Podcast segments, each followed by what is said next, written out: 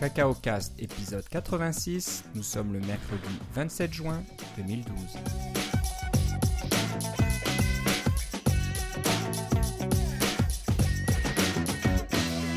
Bonjour et bienvenue dans ce nouvel épisode de Cacao Cast. Euh, comme d'habitude, Philippe Casgrain en direct de son jardin est avec moi. Comment ça va Philippe? Ça va très bien et toi Philippe? Je me fais manger par les moustiques mais, mais ça va. Mais ça va. Euh, donc euh, ne vous inquiétez pas, vous entendrez peut-être des avions passer de temps en temps parce que manque de chance pour Philippe, il y a des travaux sur euh, la piste principale de l'aéroport d'Ottawa. Donc tous les avions utilisent la piste secondaire qui est dans l'axe nord-sud et bien sûr ça fait passer les avions juste au-dessus de chez toi. Donc j'imagine que tu, tu, auras hâte que les travaux soient terminés à la fin de l'été pour que les avions reprennent leur trajet est-ouest et passent au-dessus de chez moi cette fois-ci. C'est ça. Donc moi, je, voilà, moi j'ai un été euh, tranquille pour une fois. C'est pas mal ça. Voilà. Donc euh, bon, euh, bah ça va bien, oui. Donc je suis revenu de la WWDC il y a déjà un petit moment. Oui, ça a pris une semaine. On voulait enregistrer la semaine, la semaine dernière, mais ça t'avait vidé la WWDC, c'est ça? C'est un peu ça, c'est un peu fatigant. C'est une, une, expérience euh, hors du commun et c'est vrai qu'on est un petit peu fatigué. Il y a. Bah, il y a le décalage qui joue, euh, de se coucher un peu plus tard, de se lever tôt assez euh, pendant toute la semaine. J'ai pris un vol de nuit pour rentrer, donc euh, j'avoue que le dimanche j'étais à plat complètement, là je dormais debout. Donc euh, c'est vrai que bon, ça, a été un petit peu dur de, de se remettre, et puis après euh, je me suis dit bon, on va attendre un petit peu pour avoir un petit peu, peut-être un peu plus de contenu, et puis pour pouvoir un petit peu en parler à froid. Donc bah, ça s'est très bien passé, je suis très très content d'y être allé, c'est vraiment intéressant et impressionnant de voir de de, de soi-même, comment ça se passe, euh, comment, comment est la keynote, etc. Donc euh, c'était intéressant. Les sessions aussi, beaucoup, beaucoup, beaucoup de contenu. J'avoue qu'au bout d'un moment, ça devient un petit peu confus. Il y a, il y a six sessions par jour, ouais. plus des sessions euh, pendant l'heure du déjeuner à midi.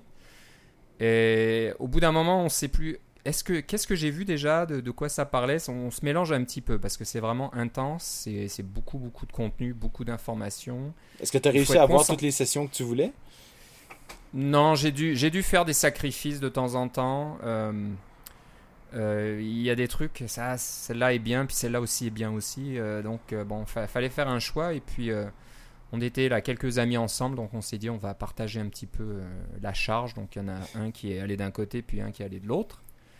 Mais c'est pas un problème parce que comme vous le savez certainement déjà, les vidéos euh, sont déjà disponibles.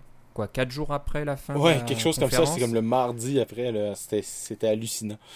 Voilà, donc c'est l'année de tous les records. Hein. Ils nous ont dit pendant la keynote que les billets avaient été vendus en moins de 2 heures finalement. On pensait que c'était 2 heures et euh, Tim Cook a dit que ça a été vendu en 1h40, quelque chose comme ça. Donc euh, ça a été vendu à une vitesse folle. Mais euh, sachant qu'ils avaient certainement laissé, euh, je sais pas, au moins, euh, on ne sait pas, mais des milliers de, personnes qui n'ont pas pu avoir de ticket, se sont dit certainement que pour les consoler, on va rendre les vidéos disponibles le plus, vite possible. Donc c'est ce qui s'est passé. Donc vous avez, je sais pas, 110, 120 sessions disponibles en, HD, en haute définition. bah, j'avoue que c'est pas mal. Donc voilà, toutes ces sessions que j'ai pas pu je n'ai pas pu suivre. J'ai commencé à les regarder. Euh, ce matin, en faisant mon trajet d'autobus pour aller travailler, j'ai regardé la session sur Passbook. Donc euh, ça a l'air très intéressant, pas mal de choses là-dedans. Bien sûr, il faut être développeur enregistré. C'est toujours sous accord de confidentialité, donc on va pas vous décrire le contenu des, des, vidéos, mais on vous invite à les regarder. Il y a vraiment, vraiment du bon contenu. Il y a vraiment des choses très intéressantes pour tous les niveaux. Ouais, quoi que c'est assez avancé. Hein. Tous les niveaux. Si on est débutant, objectif C, euh, je pense que c'est un, petit peu difficile. Il n'y avait pas vraiment de session euh, d'introduction et simple. Moi, je, je pense, hein, c'est moi qui parle, peut-être que je suis pas assez bon. J'ai eu, eu l'impression aussi parce que les, ils, faisaient ça au début, dans les premières années, mais maintenant, euh, c'est plus nécessaire. Les gens qui arrivent là ils ont déjà une, formation de base, ils ont lu le livre de, de ou quelque chose comme ça, là, ou un, des nombreux livres d'introduction à, la programmation sur iOS. Alors, je pense que c'est plus vraiment nécessaire de faire ces trucs-là de base. C'est intéressant de faire ce qui, ce qui est nouveau en Objective-C, dont on a parlé un peu euh, dans le podcast, ce qui n'est pas sous accord de confidentialité, euh, mais qui va de toute façon, on va pouvoir en parler euh, un peu plus au fur et à mesure que les, les, les les nouveaux produits arrivent, là, comme, comme Limo, hein, au, mois de, au mois de juillet, là, etc. C'est bientôt, Et puis, c'est les prochaines versions d'Excode, des prochaines versions du compilateur, etc. Là, ça, il, y a, un paquet de trucs, là, les littéraux, on va pouvoir parler, etc. Oui. Euh, ça, ça va être vraiment bien. Euh, j'ai bien hâte de, pouvoir en parler plus en détail. Euh, moi, je me suis concentré sur certaines sessions de Xcode parce que comme j'ai changé d'emploi et je passe mes journées dans Xcode maintenant, ce que je faisais pas du tout avant. Avant, je passais mes journées dans le terminal, alors à faire des, euh, à faire des, de, la, ligne de commande à peu près tout le temps pour faire mes constructions. maintenant, je passe mon temps dans Xcode, alors je, vis beaucoup de frustration des fois, là, comme aujourd'hui, là, à tous les 5 minutes, Xcode plantait. C'était pas très agréable, je dois dire. Euh, le, projet sur lequel on travaille, c'est un, un, gros, gros programme. Ça prend un certain temps. Et, j'ai fait des euh, l'équivalent d'un. Euh, d'effacer de, le, dossier Xcode, le, des, des, objets compilés à, plusieurs reprises parce que Xcode est un peu bizarre. Mais ceci dit, je, les prochaines versions me donnent beaucoup d'espoir. Là. Ça, j'ai vraiment bien hâte de voir ça. Et de pouvoir ben, les utiliser plus. Ouais. Voilà, donc les vidéos sont disponibles. Donc, euh, moi, je vous invite à les regarder sur le site développeurapple.com. Il faut être enregistré. Je pense que c'est gratuit. Pas besoin d'être un développeur payant, de, payer le programme iOS. Je suis pas sûr. Donc, euh. Si vous êtes un développeur juste enregistré et non pas payant, puis vous pouvez nous le, signaler sur Twitter ou quelque chose comme ça, si ça, ça fonctionne, on aimerait bien savoir parce que nous, on ne sait pas. On est développeur payant là. Alors, Ouais, ouais. Donc, euh, bah, j'espère que c'est disponible pour tout le monde. Alors, je sais pas trop. Il faut peut-être, je sais pas comme comme c'est sous confidentialité, ils veulent pas peut-être que n'importe qui puisse ouvrir un compte et puis euh, regarder ce qu'il y a dedans et puis en parler sur les blogs un peu partout. Alors je sais pas trop. Euh, faites-le nous savoir. Donc euh, voilà, je, suis bien content, c'était une très bonne expérience, beaucoup, de contenu. juste un peu déçu parce que j'ai regardé la conférence de Google aujourd'hui et quand on est un développeur euh, pour Google, et eh ben on, repart avec un téléphone, une tablette et puis une sorte d'Apple TV euh, façon Google, là, le Nexus Q. L'espèce de, l'espèce de sphère, là. Voilà, donc 199 dollars la tablette, 299 dollars la sphère et un téléphone, je sais pas, c'est au moins 299 dollars. Donc voilà, on repart avec 700. Euh, euh, c'est ça. Les, billets pour Google I.O. se sont vendus en, je pense, c'est quoi, c'est 34 minutes cette année ou quelque chose comme ça. Là? Ouais. C'était. Euh, puis l'année d'avant, c'était ça, c'était deux heures parce que l'année d'avant, tout le monde savait qu'il allait avoir un téléphone ou quelque chose comme ça, ou il se doutait qu'il allait avoir quelque chose de de bien. Là. Alors, ben, écoute, Google a beaucoup d'argent, puis ils peuvent se le permettre, c'est tant mieux. Ouais, mais je sais pas, peut-être qu'Apple n'a pas beaucoup d'argent. Ouais, je sais pas. ils ont juste 100 milliards de dollars. De toute façon, ils vendent leurs trucs dans, le temps de dire. Voilà, on a, on a eu une, une, petite veste là, bon, comme tout le monde. Euh, voilà, petite veste. Elle est bien, hein, je, je suis pas mécontent, mais c'est vrai que, je sais pas, ils pourraient nous mettre une petite Apple TV dans la poche ou quelque chose comme ça pour nous faire plaisir, mais non, c'est pas, c'est pas le style, hein, c'est ben, ça s'est déjà passé. Moi, j'ai une caméra iSight que j'ai eu euh, quand, quand je suis allé à WWDC 2007, je pense. Non, 2007. C'est fini, c'est fini ce temps-là. Vous étiez peut-être juste 500 euh, personnes à l'époque. Non, non, c'était ben, pas tout vendu. Hein. Ça, ça, ça, commençait à tout se vendre à, partir de 2005 à peu près, je pense. Dans ces années-là. En 2003, il y, avait, il y avait toujours des billets disponibles. Exactement. Donc voilà, c'est le petit bémol, mais bon. On va pas là-bas pour ça, c'est sûr. Mais bon, c'est vrai que ça fait plaisir de partir avec un appareil euh, sous le bras. Donc voilà, c'est un petit peu euh, comme chez Oprah, euh, c'est pour Google. Un téléphone pour toi, un téléphone pour toi, un téléphone pour toi. Tout le monde, tout le monde a eu quelque chose. C'est sûr que tout le monde était excité. Tu voyais que les blogueurs étaient là en disant ah c'est la fin, c'est la fin de la présentation. J'espère que c'est pas fini. Ils attendaient tous le cadeau. Donc euh, c'est un, un, peu devenu comme ça. Alors je me demandais s'ils allaient avoir cette fameuse lunette glace là, les fameuses lunettes interactives numériques. Et eh oui, ils les ont, oui.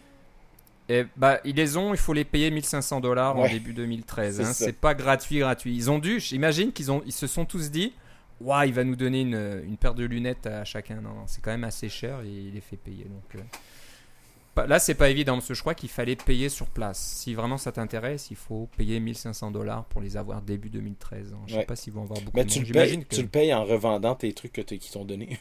ouais, c'est vrai qu'on peut s'en sortir. Donc euh, bon, voilà.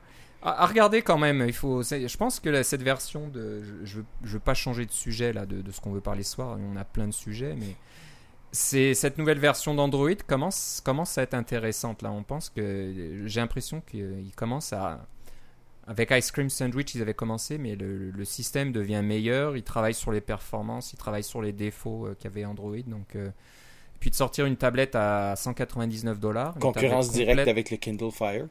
Ouais, mais voilà, mais qui est déjà dernière version d'Android et qui est qui n'est pas bridée. On peut, c'est vraiment le système complet, alors que la, tablette d'Amazon ah est bridée. on peut pas faire ce qu'on veut avec. Ça. Donc là, je pense que c'était pas vraiment dirigé vers l'iPad, c'est plus dirigé euh, contre Amazon. Mais quand même, d'avoir une tablette à 199 dollars avec la dernière version d'Android, c'est ça devient intéressant. Là, peut-être qu'on se dit, euh, on peut regarder ça pour faire un cadeau ou acheter à ses enfants ou trucs comme ça. ça. va devenir euh, intéressant à voir et puis ça va certainement mais là, encore une fois, encore une fois tout ce qu'on a vu, c'est euh, on, a vu cette, cette démo. Alors, on va, pouvoir, on va pouvoir vous en parler un peu plus quand on aura plus d'informations. Peut-être même faire un comparatif avec le, la fameuse surface de Microsoft qui est sortie la semaine passée. Enfin, non, qui a été annoncée la semaine passée. Hein, il, se passe, il, se passe, beaucoup de choses. Là, on, voit que ça y est, le.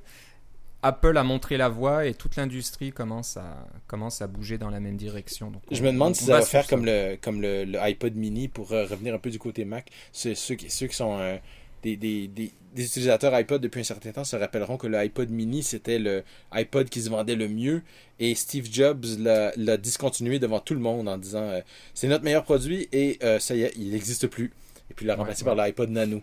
Alors, y a, alors que tous les compétiteurs étaient en train de faire des, l'équivalent du iPod mini, là. C'était un, petit iPod avec euh, un petit disque dur dedans euh, et puis euh, quand même pas mal de mémoire, mais vraiment tout petit, facile à transporter. Là. et puis ils sont passés au flash, alors qu'à l'époque, il y avait les, lecteurs flash étaient très très peu et avec très peu de capacité.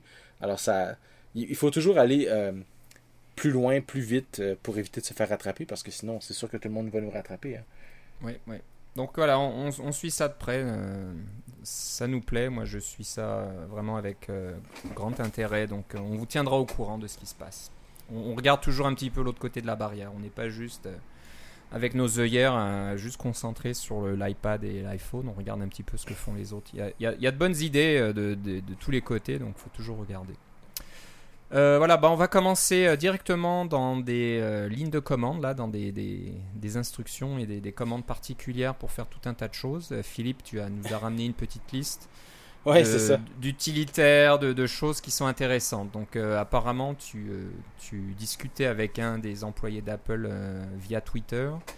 Ben, c'était pas au départ, c'était pas avec un employé d'Apple, mais c'est lui qui m'a répondu. C'est que en regardant les, vidéos sur les des, sessions, et puis là je peux en parler parce que ce qui se passait dans la vidéo n'était pas vraiment. Euh, enfin, vous pouvez le faire avec votre Xcode actuel, c'est pas sous accord de confidentialité.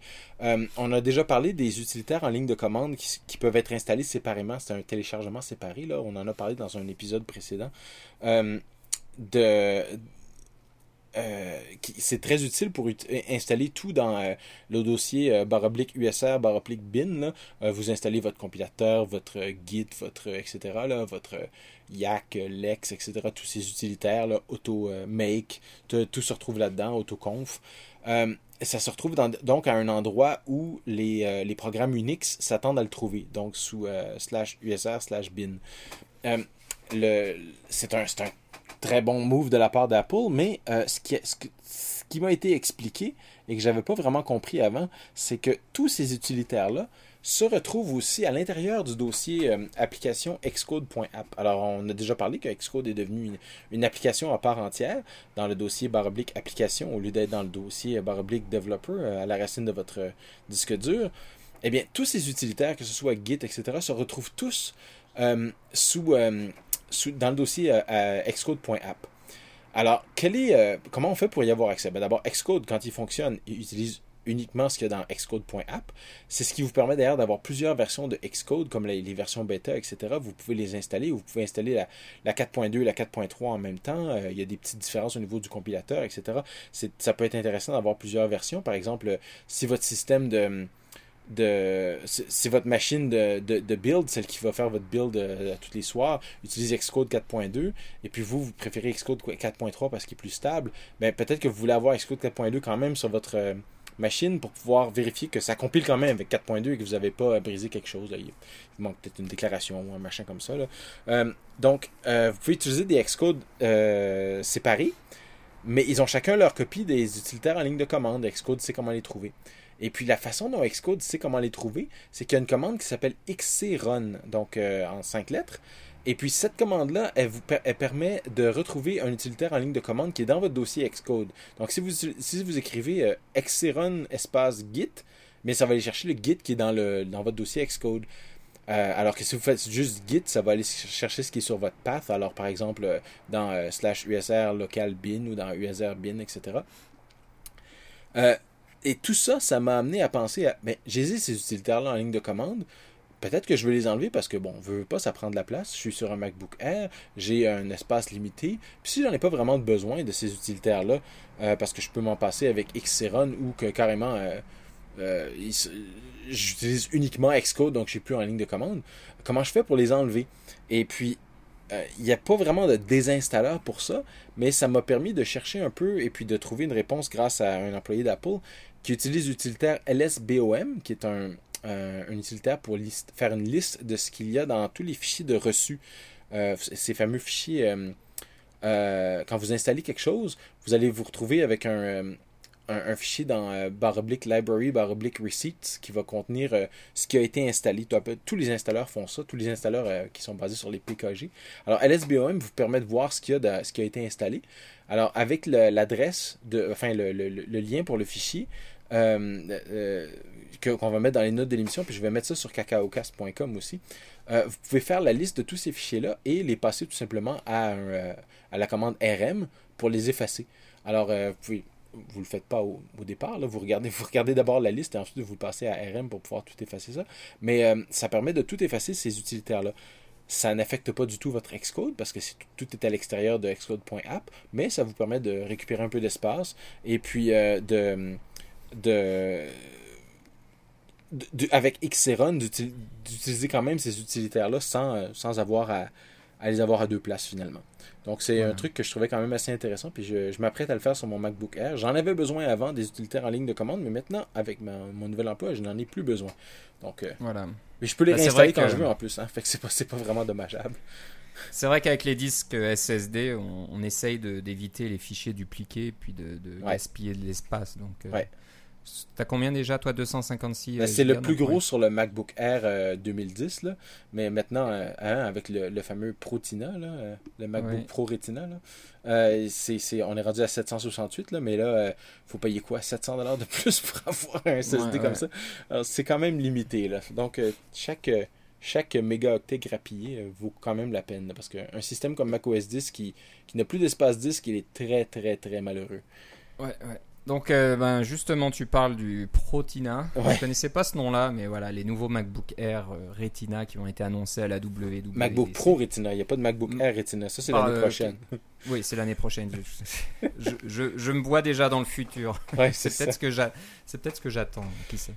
Donc, les MacBook Pro euh, Retina qui ont été annoncés à la WWDC, tu as aussi une autre petite astuce pour gérer les images qui sont affichées dans un MacBook Pro. Alors alors, c'est ça, si vous avez la chance d'avoir un appareil comme celui-là et puis que vous développez votre application ou que vous voulez, vous, regarder les applications des autres, si vous voulez détecter les images qui ne sont pas euh, en double résolution, les fameux euh, euh, A commercial 2X, là, comme on a été habitué sur iOS, c'est le même mécanisme qui existe sur macOS, eh bien, il y a une petite commande qu'on fait en ligne de commande avec l'utilitaire Defaults. Alors, Defaults Right, encore une fois, je vais le mettre dans les, dans, sur CacaoCast. Defaults right, euh, CG context, highlight 2x, scaled images, yes. Puis évidemment, l'inverse, c'est no pour le désactiver. Là, mais alors, vous lancez n'importe quelle application avec ça, et toutes les images qui ne sont pas en 2x, donc qui ont été gonflées par le système pour pouvoir rentrer dans l'espace euh, euh, double, double résolution, vont avoir une teinte rouge. Donc, vous pouvez les, remarquer très très rapidement et puis c'est très facile pour vous de voir quelles sont les applications qui sont Retina et lesquelles ne le sont pas. Parce que des fois, on avoue là, sur des applications photo et des choses comme ça, c'est peut-être un petit peu moins évident. Mais avec un truc comme ça, vous les trouvez tout de suite, c'est vraiment bien. Euh, un petit truc euh, qui m'a été envoyé par euh, Cable Sasser de Coda et de Panic. Euh, qui, euh, et que j'ai trouvé très, très astucieux. Je l'ai jamais testé moi-même parce que j'ai pas de j'ai pas de Protina, mais euh, je me dis que si vous en avez un, peut-être vous pourriez bénéficier de cette information. Voilà. donc ça sera, ça sera dans les notes de l'émission et aussi sur cacaocast.com. On essaie de vous mettre des petites astuces et du contenu sur le blog. Donc, ouais, surtout des trucs en ligne de commande, là, ça s'explique mieux sur un blog que sur Je pense que c'est mieux voilà, que, que dans, dans un podcast audio. Euh, bah, tu as encore une dernière euh, petite astuce. Donc là, c'est au sujet de signature d'application, j'imagine, ou de, de, contenu. Je vois que pour, euh, Passbook aussi, on, doit, on doit signer les, les, reçus, là, les, les tickets, je sais pas comment on appelle ça, les cartes, les, choses comme ça. Ouais, c'est ça. Les passes en fin de compte. Donc j'imagine que ça peut être intéressant de pouvoir faire ça sur la ligne de commande, surtout que Passbook, là, pour faire ces fameux passes, on n'a pas, pas vraiment besoin d'être dans Xcode pour faire ça. Donc, non, c'est ça. ça va être, vous allez être sur un serveur ou des choses comme ça. vous allez être en, ligne de commande, vous allez, vous allez avoir un accès SSH. Il n'y aura pas nécessairement d'accès graphique. Alors, si vous avez déjà euh, fait des applications iOS ou macOS qui sont signées, vous, avez sûrement vu le, le trousseau d'accès qui apparaît qui, qui vous demande euh, est-ce que je peux avoir la permission de signer ce, ce. Xcode demande la permission de signer cette application, etc. Et puis là, vous cliquez. Euh, si vous cliquez juste autoriser, vous l'avez à toutes les fois. Et si vous cliquez autoriser toujours, ben, vous l'avez c'est fait, vous l'avez pu à le faire. Mais ça, ça vous demande évidemment une session euh, graphique, hein, d'avoir une connexion soit VNC ou carrément d'être sur la console puis de voir d'avoir l'écran avec la souris et tout. Mais euh, souvent, ces, machines-là, on y a simplement accès par, euh, ligne de commande, par SSH, etc. Et puis, ça peut être utile de, pouvoir faire cette opération de signature-là par la ligne de commande. Alors, il y a une commande qui s'appelle, et encore une fois, je vais mettre sur le blog, qui s'appelle Security. Euh, et puis qui vous permet d'importer ce qu'il y a dans le trousseau d'accès euh, directement dans la ligne de euh, dans le en mémoire. Et puis vous passez le résultat à la commande code sign comme vous le feriez normalement. Si vous regardez dans Xcode et que vous regardez les, les, résultats des builds vous allez voir une commande code sign à un moment donné. Vous passez le résultat à la commande code sign et puis voilà la, commande code sign contient tous les toutes les clés nécessaires pour faire la signature et directement en ligne de commande une petite astuce euh, euh, qui a été retweetée par euh, Justin Miller qui avait besoin de faire ça pour ses propres, ses propres besoins. Puis j'en ai, pris note et puis je, je vous la mets encore sur KakaoCast si jamais vous avez cet accès-là. je suis en train de jouer avec les systèmes d'intégration continue comme Jenkins et cruisecontrol.rb. Donc ça m'arrive assez souvent de, de, faire des SSH sur mes autres ordinateurs pour voir comment ça se, ça se comporte. On en parlera sûrement dans un autre podcast de, de ces, de ces systèmes-là, mais pour le, il suffit de dire que euh, j'ai pas toujours une session graphique, alors c'est pratique d'avoir des outils en ligne de commande. Et je, me débrouille assez bien en ligne de commande. Je vous suggère d'aller faire un tour et puis de parce que des fois c'est le seul accès que vous avez à, distance euh, euh, qui, vous donne un accès complet. Et puis vous pouvez presque tout faire par la ligne de commande. C'est vraiment bien. Ouais, donc Jenkins, on n'en a pas parlé. On a parlé d'un autre. J'essaie de regarder dans nos notes, mais on a parlé d'un autre serveur d'intégration continue. Je ne me rappelle plus de son nom le temps que je parle du sujet, suivant, peut-être que tu le trouveras. Euh, voilà, donc ce sera sur euh, cacaocast.com. Euh, bah, pour taper toutes ces petites commandes, bah, on a besoin d'être dans le terminal. Donc vous connaissez le terminal euh, standard, mais euh, on, vous a déjà aussi parlé de, nouveaux types de terminaux. Et Philippe, tu en as trouvé un autre qui a un, drôle de nom. Oui, s'appelle Fish. C'est ça. Fish comme le poisson, F-I-S-H. Oui, mais Fish, c'est aussi The Friendly Shell. Alors, le terminal, quand vous démarrez votre terminal sur, euh, sur le Mac, ou en fait sur n'importe quel système, hein, un terminal, c'est un terminal, euh, système Unix. Ce qui démarre, en fait, c'est une, c'est une, on appelle ça un shell. Alors, il y a différents types de shells. C'est, le langage de programmation qui est utilisé pour contrôler la machine. Le plus commun, c'est Bash, B-A-S-H, pour le Born Again Shell. Euh, ou euh, il y a SH pour le Born Shell, qui est l'origine de tout. Ceux qui sont plus anciens, qui sont sous macOS 10 depuis macOS 10.2, ont peut-être encore CSH, le C Shell. Euh, il y a aussi ZSH, KSH, il y en a tout plein. Euh, chacun aura son shell préféré ou euh, on n'aura pas du tout, ne saura même pas qu'est-ce que c'est qu'un shell, on va simplement savoir qu'il y a des commandes à taper parce qu'à la base, c'est pas mal toute la même chose.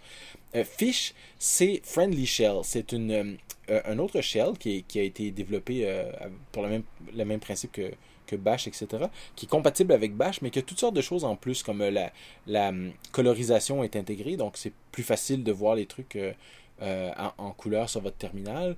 Euh, ensuite de ça, il y a toutes sortes d'autocomplétions qui sont fournies. Comme par exemple, si vous tapez dans, si vous rappelez quand vous tapez dans, dans le dans Chrome ou dans le nouveau Safari, euh, ils vont vous essayer de vous commencez à taper un mot et puis il va essayer d'auto-compléter puis vous donner un menu finalement avec les, euh, les différentes suggestions, etc. Ben, Fish fait ce genre de truc là aussi pour vous faciliter votre autocomplétion. il va pas vous dire il y a 4000 trucs qui commencent par A dans votre ordinateur, ce qui est pas tellement utile. Là, alors, euh, il, essaie vraiment d'être un, shell gentil.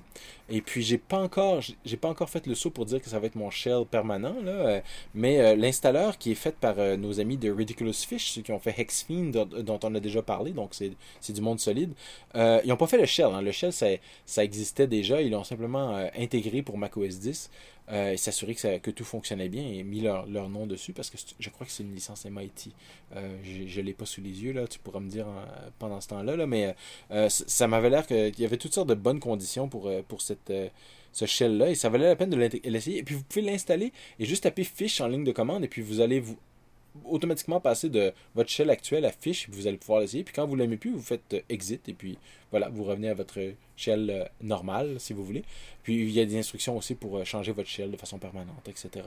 si vous voulez le faire. mais tout ça, c'est simplement pour vous donner un autre outil en ligne de commande qui est peut-être un peu plus agréable. Si vous passez plus beaucoup de temps en ligne de commande, ça peut être intéressant d'avoir un shell qui est à notre goût. Et puis fiche vaut la peine d'être exploré à mon avis. Donc c'est ça. Malheureusement, c'est une euh, licence GPL V2. Ah, ok, bon. C'est peut-être pas l'idéal, donc euh, à utiliser, mais à ne pas modifier ou quoi que ce soit. Ou si vous le modifiez, ce que ça veut dire, c'est que vous devez, euh, vous devez recontribuer vos modifications. Et ça veut dire aussi que vous pouvez pas l'intégrer dans vos trucs sans, sans contaminer, entre guillemets. Mais comme c'est un, comme c'est un outil de euh, vous allez probablement pas l'intégrer à l'intérieur de votre application pour pouvoir expédier ça à quelqu'un. Là.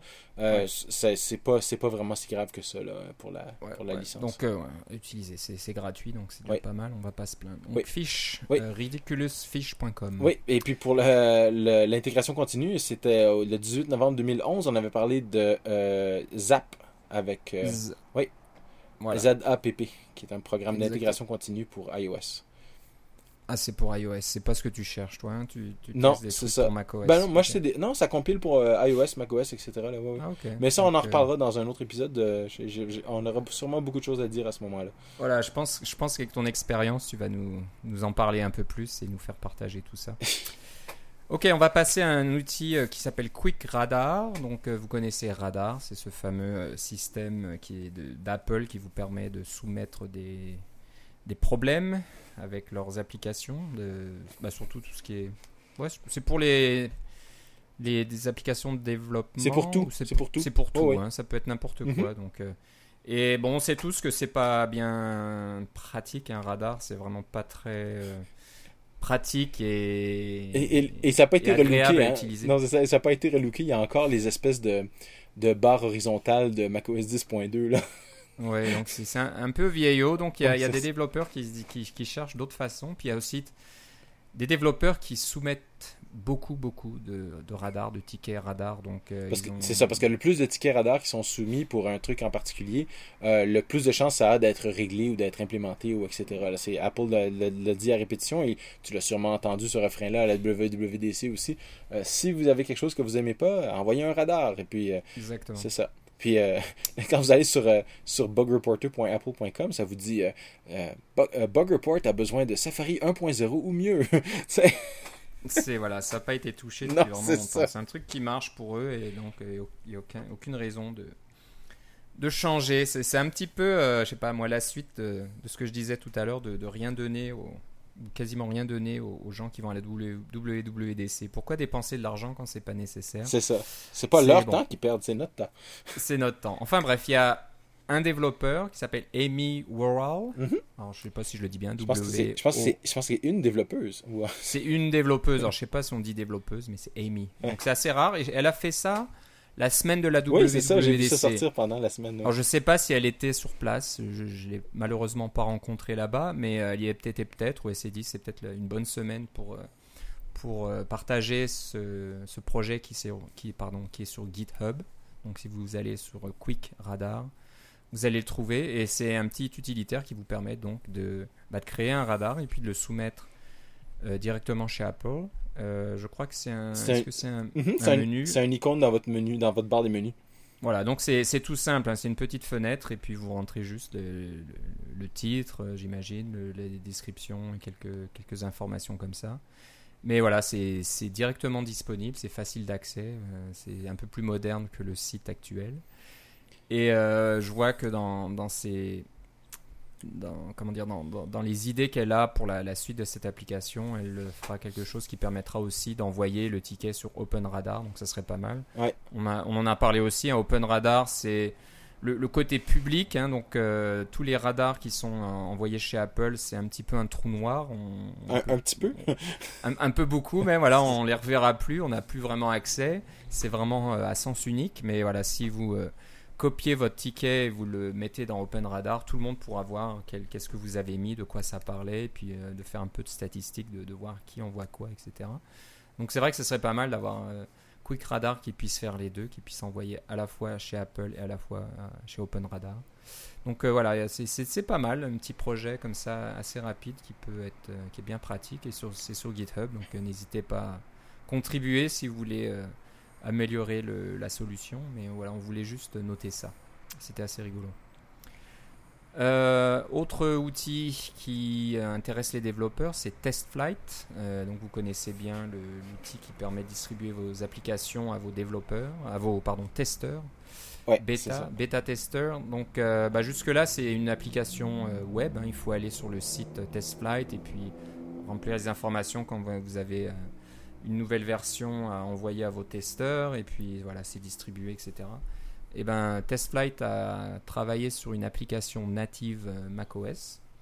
Donc euh, voilà, au lieu d'aller sur le site, vous avez accès à une application. C'est une version bêta pour l'instant. Euh, j'ai pas eu le temps encore de l'essayer, mais ça a l'air pas mal. Il paraît que c'est plus rapide. Ça détecte automatiquement quand vous avez une nouvelle application, une nouvelle construction à, soumettre. Une nouvelle archive, finalement. Un, nouvel, un, nouveau fichier archive. Ça aussi, euh, ça détecte votre, vos fichiers de symboles. Donc, euh, si vous voulez avoir des crash reports qui sont un peu plus faciles à lire, vous pouvez aussi soumettre. Ça va automatiquement soumettre le fichier DSIM à TestFlight. Donc, ça fait ça automatiquement pour vous. Donc voilà, si vous êtes comme, comme de nombreux développeurs et comme moi, vous passez pas mal de temps dans TestFlight à envoyer des, des nouvelles versions à vos testeurs euh, assez régulièrement, c'est un outil à regarder. Donc voilà, on est euh, personnellement fan de TestFlight, on est qui est toujours gratuit d'ailleurs, c'est ça qui est... qui est toujours gratuit, donc euh, voilà, je crois que oui. Ben, on peut payer pour un service pro, un service pro mais à la, base, c'est un service gratuit. C'est ça qui est bien. C'est un service gratuit, donc il y a toujours le, le, service pro disponible. Donc voilà, à, à regarder. C'est une version bêta, donc bon, ça, ça a l'air quand même fait correctement, mais il euh, faut toujours un peu se méfier. Hein. Si vous travaillez sur quelque chose de très critique, vous voulez peut-être pas. Euh. Et encore, c'est pas bien grave. Hein. On envoie, on envoie une, version à des testeurs. C'est pas vraiment le l'utilisateur final. Donc même s'il y a quelque chose de, qui, qui, marche de travers, c'est pas bien grave. Il suffit de le refaire ou de l'envoyer en utilisant l'application web. Voilà, testflightapp.com slash desktop. Euh, on va se dépêcher un peu parce que sinon on, va un petit peu dépasser euh, sur nos horaires. Là, on voulait parler euh, d'une solution qui nous a été soumise par un auditeur. Euh, Gilda Kinyu, qui est un auditeur de longue date, qui nous, écoute depuis pas mal de temps, je pense. Il faudra, qu'il nous dise depuis combien de temps, mais ça doit être pas loin du, des tout débuts, j'ai l'impression. Je, crois aussi.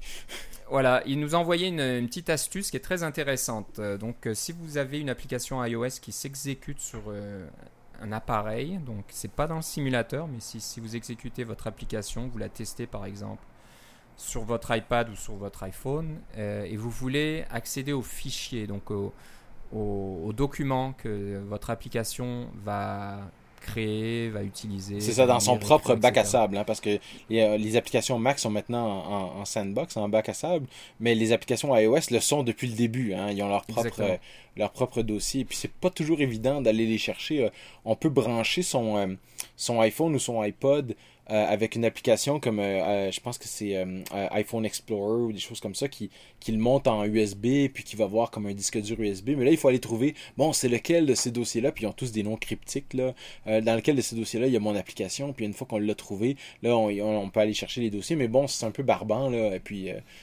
faire ça pour surtout si on a plusieurs applications ça devient un peu devient un peu chiant. Puis c'est quand on a branché notre notre notre iPhone par USB comme ça, ben, il faut quitter Xcode, il faut quitter iTunes pour s'assurer qu'il n'y a pas euh, aucune, euh, qu'une autre application qui essaie de, prendre le contrôle du iPhone puis de vous mettre dehors quand vous essayez de vous brancher par USB. Il y a un paquet de trucs qu'il faut faire. Alors, la, solution qu'il nous a, qui nous a envoyée, que j'ai trouvé très rigolote, euh, et très, euh, en fait, très astucieuse, je vais te laisser la décrire, mais c'est d'installer un serveur FTP dans votre application. Voilà, donc si vous allez sur code.google.com slash p slash iOS-trait euh, bah, vous allez trouver un, framework qui vous permet donc d'inclure un petit euh, serveur FTP dans votre application. Puis le framework, on parle d'un fichier .h d'un fichier .m, c'est tout. Voilà, donc c'est tout simple, mais ça fonctionne avec n'importe quel client FTP. Donc euh, quand votre, votre application s'exécute, eh ben, vous pouvez vous connecter sur je sais pas quelle adresse en vérité. Ben, ça, va être, ça, va mettre, ça va être par Wi-Fi, donc c'est votre réseau local. Voilà, donc il faut, j'imagine, donner l'adresse IP sur laquelle euh, et, enregistrer votre appareil. Ça, c'est, ça euh, si c'est pas donné dans le framework, à ce moment-là, c'est euh, vous allez simplement dans vos préférences, là, et puis général, réglage général, etc. Vous pouvez trouver l'adresse IP de votre, votre appareil il y a des chances que le framework voilà, vous, vous donne cette information que vous pouvez afficher. Donc vous mettez un petit bouton quelque part ou l'information dans votre application disant voilà, connectez-vous à telle adresse pour voir mes fichiers. Et donc vous pouvez alors récupérer les fichiers. Euh, s'il y a des, une base de données euh, SQLite utilisée par votre application, bah, vous pouvez récupérer la, le, fichier et puis ouvrir la, la, base de données dans votre Mac. Et, et puis la remplacer aussi, hein, ça marche dans les deux sens. Oui, oui. Donc, euh, c'est vraiment une bonne astuce, et ça a l'air simple à faire. Euh, Gilda nous conseille quand même de supprimer euh, le framework quand on veut distribuer l'application pour le, la boutique, pour l'App Store. Peut-être que Apple regarde s'il n'y a pas des services ou des choses qui, qui sont qui s'exécutent ou qui sont en train d'écouter sur certains ports. Ouais, pas juste ça, ça va probablement affecter la, la batterie aussi. Voilà, donc euh, bon, c'est un peu risqué, bon, c'est sûr ils vont pas trop aimer de savoir que voilà, vous exécutez un petit serveur FTP et puis que sans, vous pourriez éventuellement accéder aux données de vos utilisateurs un petit peu à leur insu. Donc c'est vrai que ce serait pas une bonne idée, mais euh, pour tout ce qui est test et développement, je pense que c'est une super idée. Donc oui. et puis, ça s'appelle. C'est ça. Oui, et puis il y a des moyens aussi. Vous, vous pouvez faire des, euh, des, variables de build pour vous assurer qu'au niveau de la compilation, ces fichiers-là soient pas inclus quand les euh, quand ou quand les euh, ces variables-là sont présentes. Vous pouvez même faire des tests unitaires pour vérifier que ces, fichiers-là ne soient pas inclus dans votre version release, par exemple. Là. Vous pouvez le mettre juste dans votre version debug, etc. Ça, c'est, euh, mais ça, c'est un sujet pour un autre podcast. Exactement. Donc, il y, a toujours des façons de, de, faire ça correctement. Voilà, on va finir par un petit framework aussi sur GitHub, euh, un petit framework visuel qui vous permet de faire des, des transitions entre vues, entre contrôleurs de vue sur iOS qui s'appelle XY Origami. Donc comme son nom l'indique, ça ressemble à du papier plié. Et euh, bah, ça permet de, faire des, transitions d'une vue à l'autre, comme euh, si vous dépliez, je sais pas moi, une carte routière par exemple. Donc euh, vous voyez les petites pliures là qui, se, qui se déplient et puis vous avez votre, donc, votre nouvelle vue qui va apparaître de cette façon-là. C'est assez visuel, c'est assez sympathique. C'est toi, Philippe, qui l'a trouvé.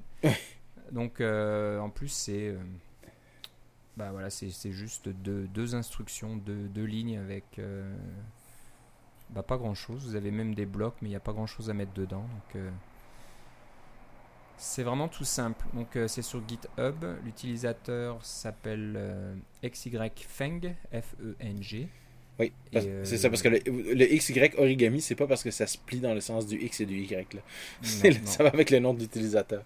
L'utilisateur. Donc voilà, c'est bah, pas grand chose. Je vais regarder rapidement.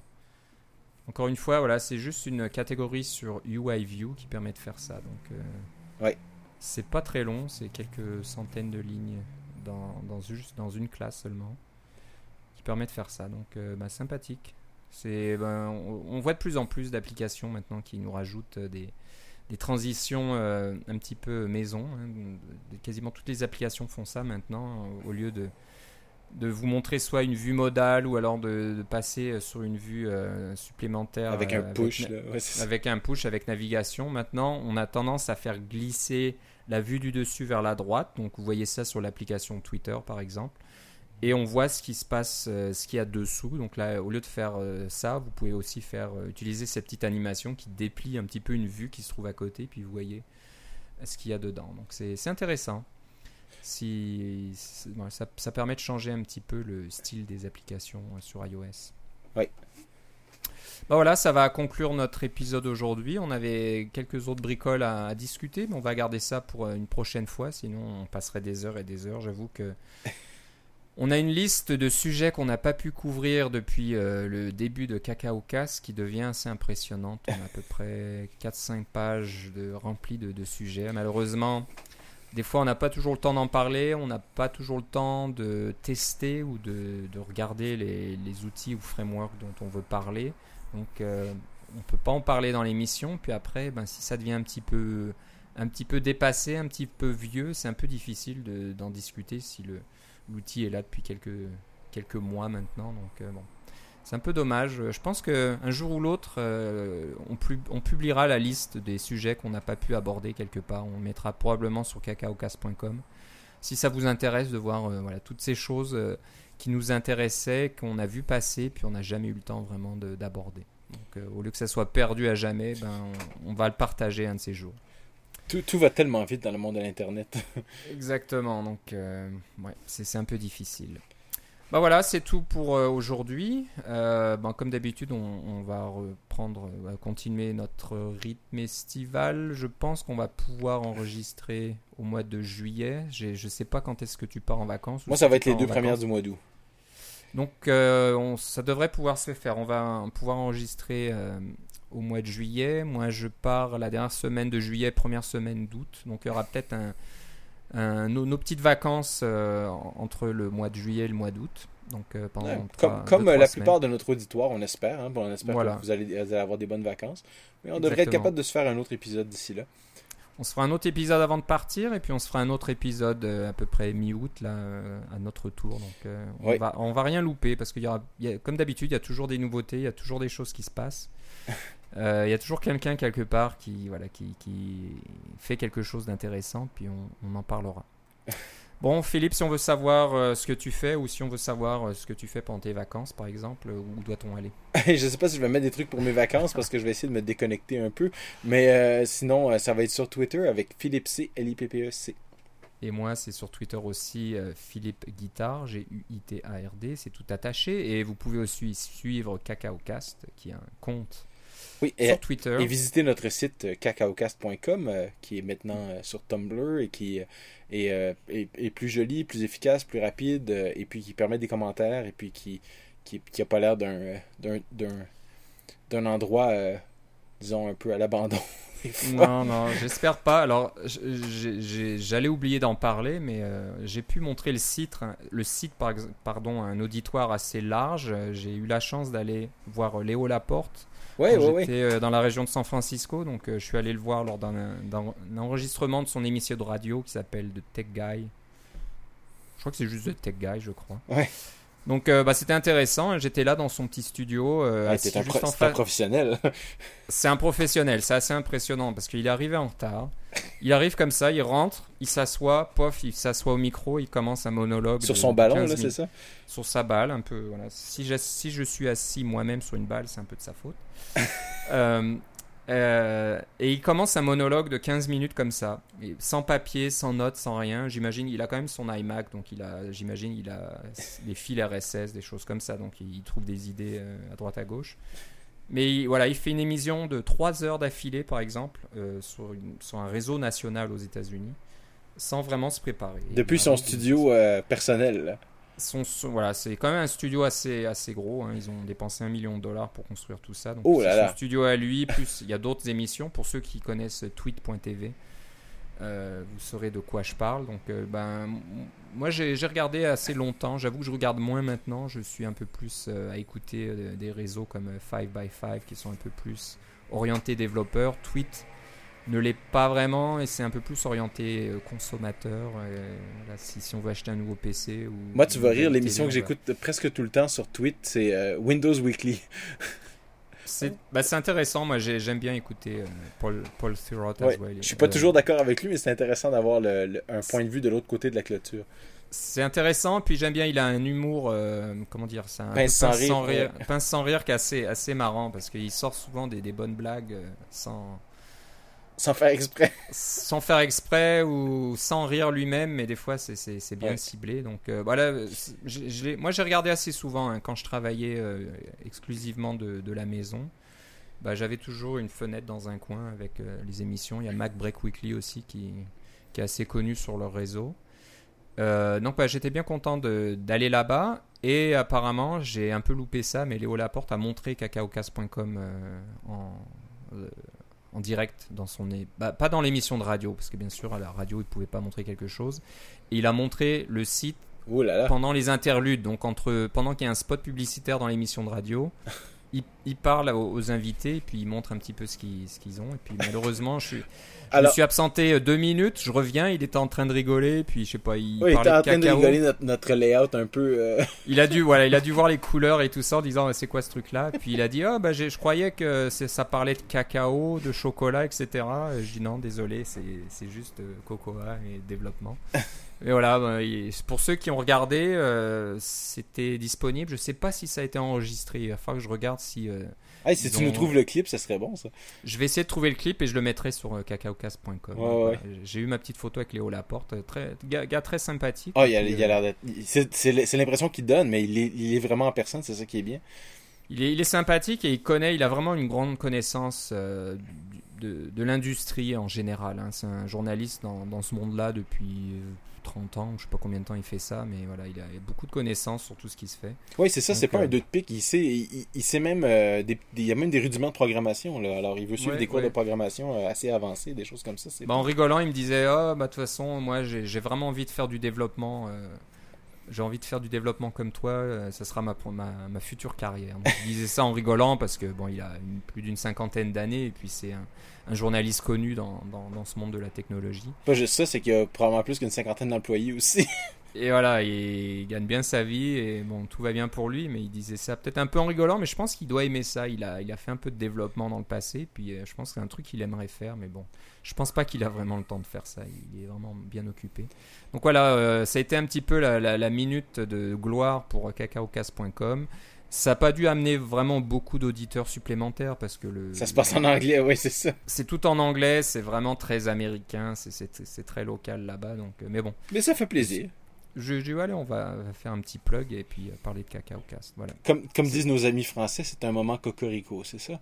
un moment cocorico. Donc voilà, pour ceux qui sont, euh, voilà, qui nous écoutent et qui regardent Tweet, euh, voilà, j'essaierai de retrouver le clip si j'arrive et je le mettrai sur Cacao Cast. Ça serait chouette.